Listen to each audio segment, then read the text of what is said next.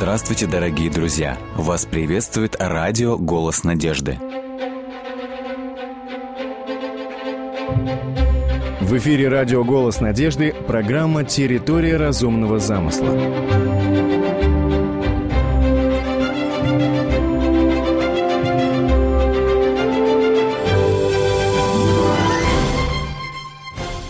В прошлой программе мы рассматривали основной тезис книги «Бог как иллюзия» сэра Ричарда Докинза.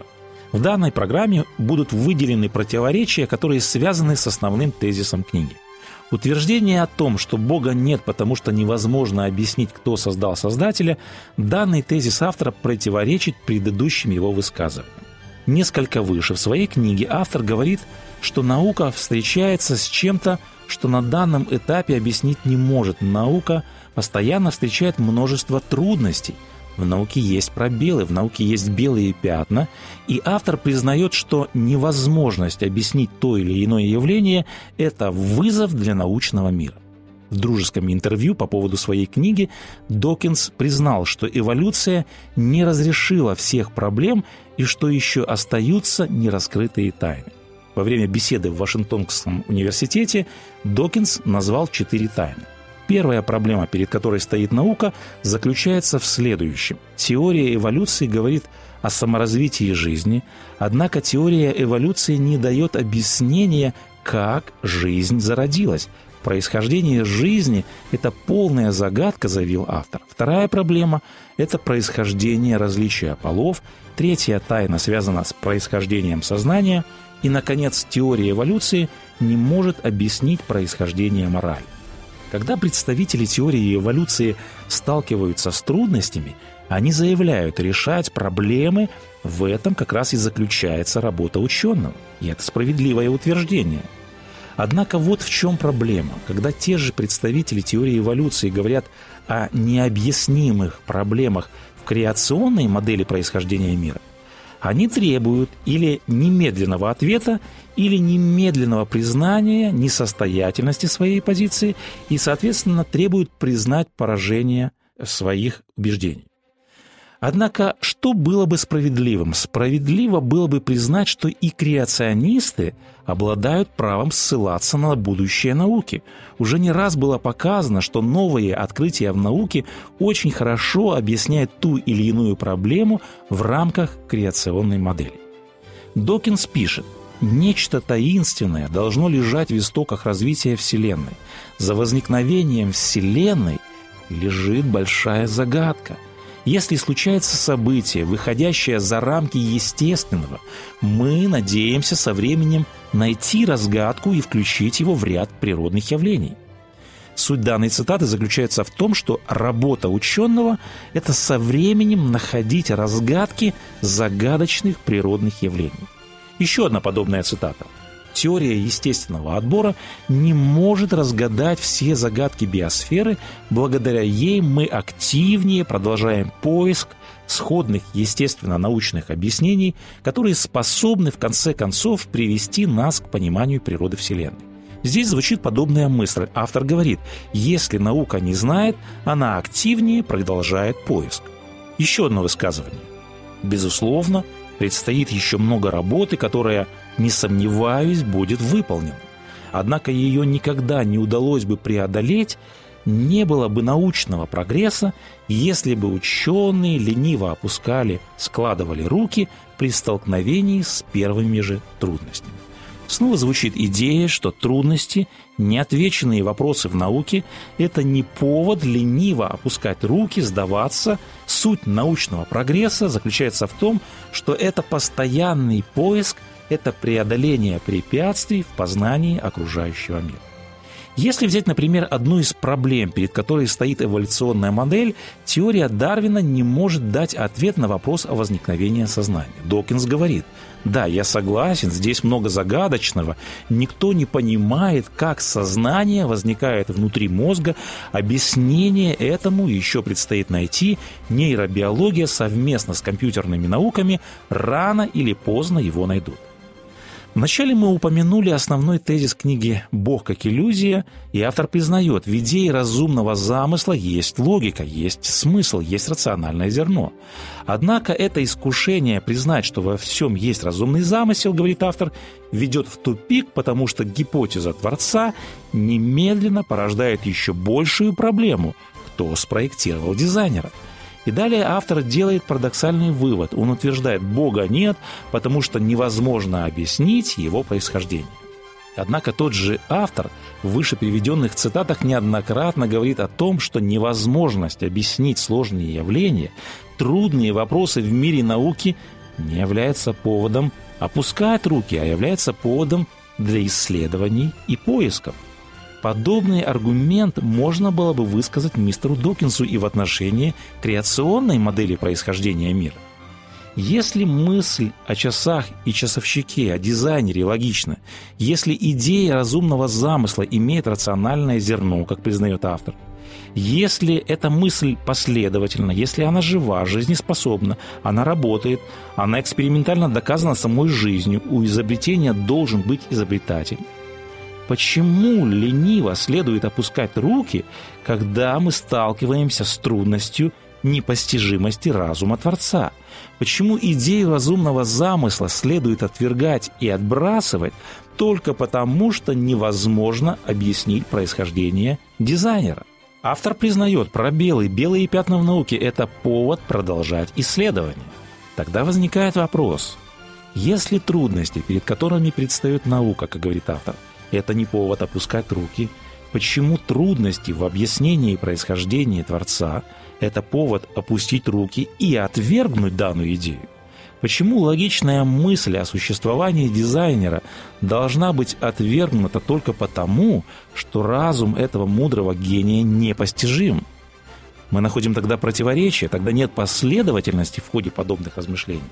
Если разум Творца сложен для понимания, если разум Творца непостижим, следуя логике Докинза, это также не повод складывать руки, не следует опускать руки, не следует отвергать Творца.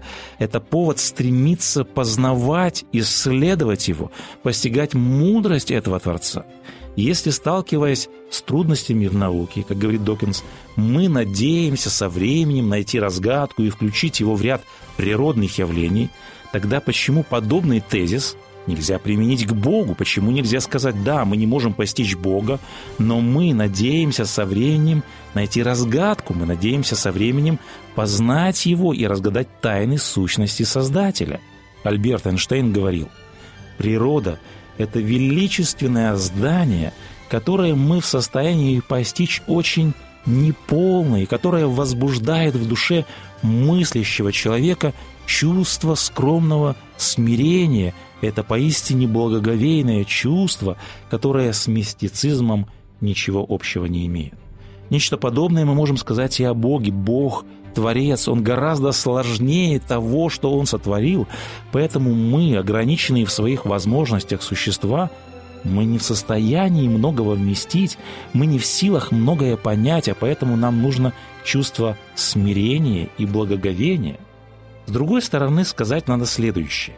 Дарвинизм упрекает креационную модель происхождения мира за то, что она прибегает к помощи некоего таинственного разума, который не подвластен научному познанию и не позволяет решать задачи, которые стоят перед учеными. Докинс говорит, теоретики разумного замысла сыплют туманными терминами, которые обладают ограниченной объяснительной способностью они не расширяют область научного исследования, а сводят ее к минимуму. Теория разумного замысла не балует нас ответами. Например, когда и как разумный создатель вмешался в историю жизни, когда сотворил первую ДНК, когда сотворил первую клетку, замыслил ли он все виды или только несколько первых. Далее автор размышляет. Креационистов не смущает отсутствие ответов на подобные вопросы. Многие считают, многие полагают, что это создал великий разум, однако для меня это уход от вопроса, уход от научной ответственности. Надо понять, следует объяснить, как появились те или иные сложные вещи. Исходя из данного мнения, получается, что на стороне теории эволюции это разум, это наука, это рациональные аргументы, это большое количество доказательной базы, объяснений. А что у религии? Автор говорит, а у религии, получается, нет никаких разумных доказательств, нет никаких объяснений, а только один аргумент. Так говорит Библия. Надо принимать на веру, а как все это объяснить, у верующих только одно школьное «не знаю». Что можно ответить на подобное утверждение? В книге «Экклезиаст» мудрый Соломон говорит «Тогда я увидел все дела Божии и нашел, что человек не может постигнуть дел, которые делаются под солнцем, сколько бы человек ни трудился в исследовании. Он все-таки не постигнет этого. Если бы какой мудрец сказал, что он знает, он не может постигнуть этого. Это важная мысль. Есть многие вещи, которые постигнуть, понять, объяснить невозможно нашим ограниченным разумом. И это нормально. Лев Шестов, религиозный мыслитель, по этому поводу писал. Главной задачей изысканий человека, в том числе научных и философских, было во что бы то ни стало выкорчевать, с корнем вырвать, изгнать из жизни тайну и таинственность, тайна, тьма, тайна – самый страшный враг человечества, как утверждается. Далее автор продолжает. Существующие мировоззрения оборачиваются темницей ищущего духа, поскольку в подобных мировоззрениях философы стремятся все рационально объяснить, чтобы все стало видным, прозрачным, чтобы в жизни не было или было бы как можно меньше проблематичного и таинственного – Человек более всего боится неизвестности и прячется от нее за различными догмами. Подобное мировоззрение, которое подмечает автор, породило так называемый культ разума. Разум провозгласил себя божеством, которое все может понять, все может постичь, все может объяснить, все может разрешить. Как некто сказал, Бог – это то, во что превращается разум, когда пытается вырваться за пределы доступного нашему пониманию. Что есть наш ограниченный разум? Наш мелкий, как атом, разум многого не может вместить, многого не может понять, а поэтому Священное Писание пытается научить человека жить в неизвестности. В Библии сказано следующее. «Сокрытое принадлежит Господу Богу нашему, а открытое нам и сынам нашим». Господь говорит в Священном Писании. «Мои мысли не ваши, и мои пути не ваши пути». Если есть логика в идее разумного замысла, тогда не следует изгонять из мира тайну относительно происхождения непостижимого Творца. Господь Бог находится за пределами времени и пространства. Господь Бог находится за пределами научного познания и библейское утверждение «в начале Бог сотворил небо и землю» оно не антинаучно, оно за гранью возможностей науки. Блес Паскаль однажды писал – первым шагом разума является признание того, что наш разум ограничен.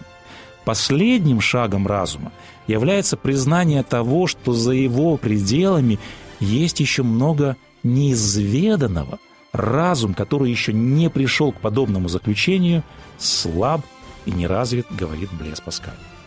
Позвольте выделить еще одно противоречие. Ричард Докинс говорит – Мои религиозные друзья возвращались к тому, что всему должна быть первопричина, и почему бы ее не назвать Богом. Хорошо, соглашался я, у всего должна быть первопричина. У часов есть часовщик, у дизайнера дизайнер, однако перводвижитель не должен быть достаточно сложным, чтобы заниматься разумным замыслом.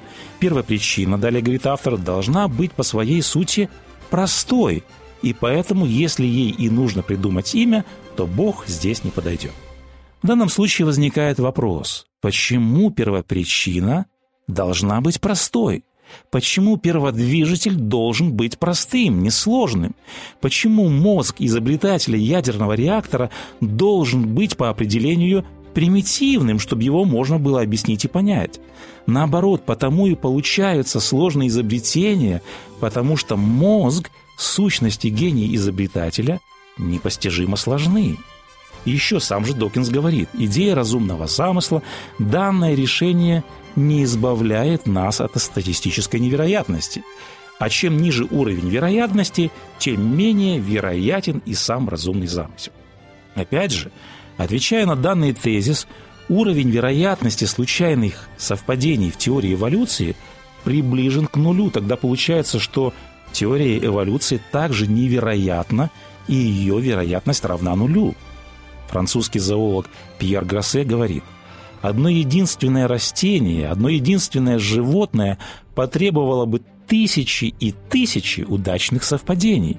Скорее, пыль, переносимая ветром, воспроизведет на холсте меланхолию Дюрера, чем произойдет ошибка репликации в молекуле ДНК, которая приведет к образованию глаза. Нет такого закона, который запрещал бы фантазировать, однако науке это не к лицу.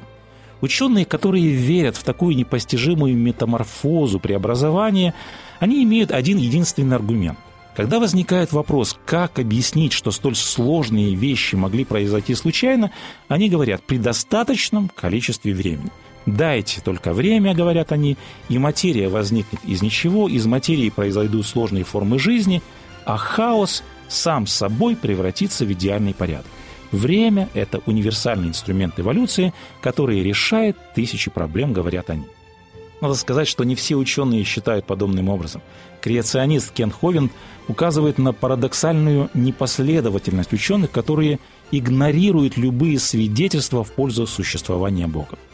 Ученый вспоминает известную сказку о царевне лягушке, он с иронией замечает, если от поцелуя принца лягушка превращается в царевну быстро, то это сказка, а если она превращается медленно, тогда это наука.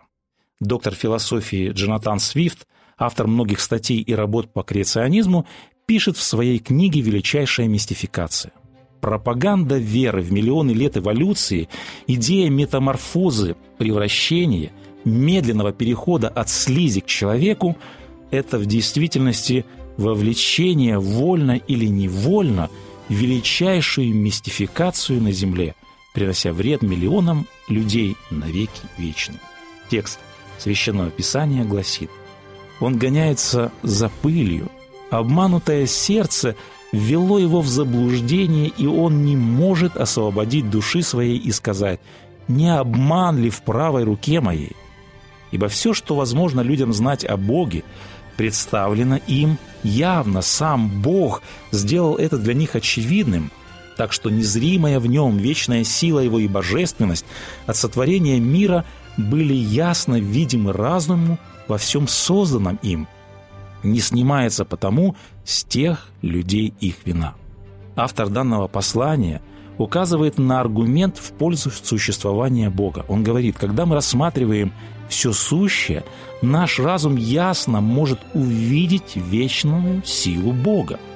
В вопросе о происхождении всего сущего идею разумного замысла называют аргументом от дизайна Вселенной или телеологическим аргументом, то есть аргументом от целесообразности.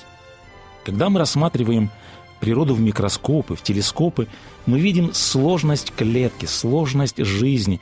Мы обнаруживаем различные точно выверенные величины, фундаментальные постоянные.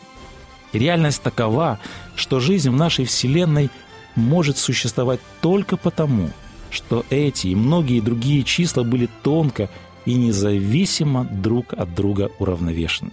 Единственным убедительным объяснением данного факта может быть только то, что так она была однажды задумана. Британский космолог и астрофизик Мартин Рис сказал следующее. Куда бы ни посмотрел физик, он видит примеры точной регулировки. Все четко выверенные постоянные создают впечатление, что кто-то взял их и четко настроил и отрегулировал. Об этом еще издревле говорил текст Священного Писания. «Небеса проповедуют славу Божию, и о делах рук его вещает твердь». Он сотворил землю силою своей, утвердил вселенную мудростью своей и разумом своим распростер небеса.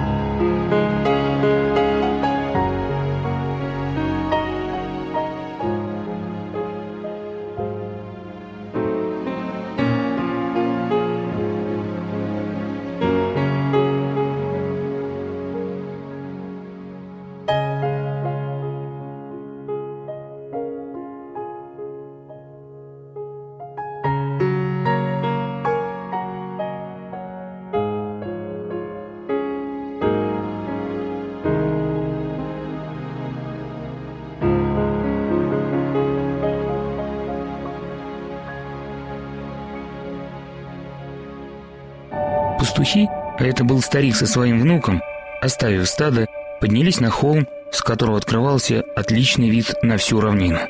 Расположившись на отдых, они уселись на склоне, и мальчишка, оглядываясь, спрашивал, «А где же она?» Старик медлил с ответом, а потом, ткнув посохом на восток, указал на гору вдали. «Так это же гора, дедушка», – разочарованно сказал мальчонка. «Сейчас – да. А много времени назад, когда люди сошли с гор после потопа, здесь была плоская равнина, и они построили тут город. Центром города была крепость башни, уходящая в облака. Еще до потопа кузнецы превращали землю в камень. Так вот и они стали из глины и огня делать кирпичи. Вот там впереди и стоит до сих пор большая гора кирпичей. Усмехнувшись, закончил старик. А почему здесь никто не живет? Почему там деревья растут? Не унимался малыш. Дед, довольный любопытством внука, продолжил. Люди строили быстро и так высоко, что даже дышать там было тяжело. И в один из дней встретились с небом. «Это как?» – удивился малыш. Они хотели проложить свой собственный путь на небо. Вот и попали туда. Но Бог не человек, Он другой во всем. И люди получили то, чего и помыслить не могли. На небесах живут диковинные существа, и они не похожи на людей. И вот Бог сошел на землю вместе с ними, и те передали людям языки своих миров. «А ты знаешь эти языки?» – озаботился мальчик. «Мы говорим с тобой на одном из них». Хитро прищурившись, ответил дед. Люди стали говорить только на том языке, который поняли, и перестали понимать чужой. Работа стала разом.